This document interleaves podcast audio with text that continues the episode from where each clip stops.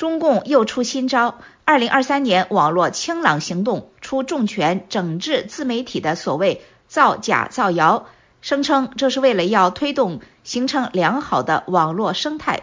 但是，许多撼动中国社会的重大事件，包括徐州铁链女、记录上海封城的四月之声短片、北京四通桥事件、白纸运动、白发运动等，都是从自媒体爆料而来。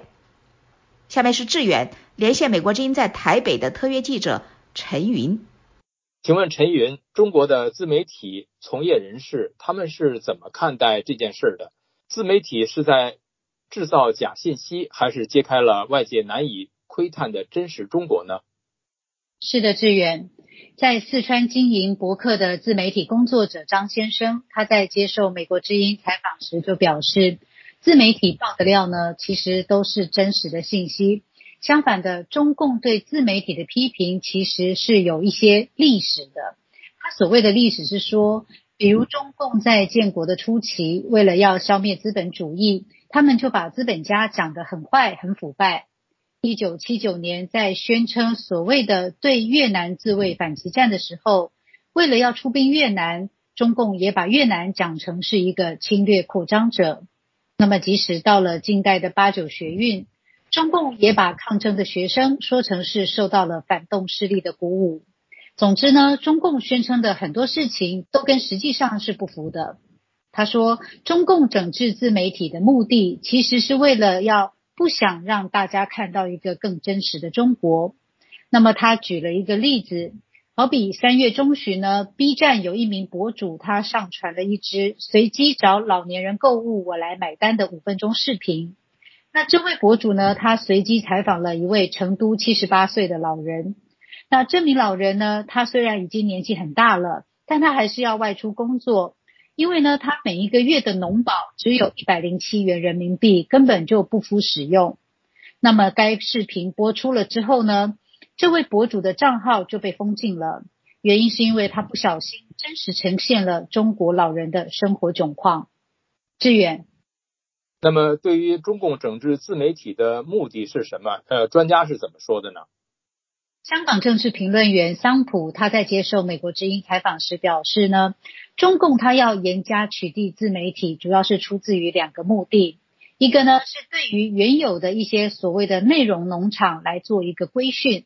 那另外一种呢，是对一些自媒体他在网络上面自由发声、自由报道的一种打压。那他认为这两种情况都有。张普表示，从一开始的时候，其实中国的自媒体就是一种中国特色的自媒体，很多的自媒体呢都是充当中共的白手套，配合中共的大外宣政策。所以呢，中共要针对这种自媒体。也就是所谓的吃中国共产党的饭呢，不要砸共产党的锅的这种行为。也就是说，自媒体呢，它赚的钱一定要跟党的宗旨绑在一起，不能够逾矩。这也是清朗行动的内涵里有一句话说：将自媒体的盈利收益与信息内容合规的情况深度绑定的争议。我们知道，这次中共整治的对象也包括党政军机关。事业单位以及官方媒体的特定账号，这些单位应该是最不会出问题的。为什么中国政府还要出手整治呢？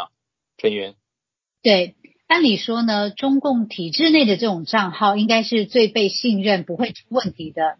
但过去呢，也确实发生过一些官方的账号，他突然呢就发了一些很奇怪的图片或者是言论，来影射或是讽刺中国的领导人习近平。所以呢，这一些官方的账号呢，竟然也在这一波的监管名单之内。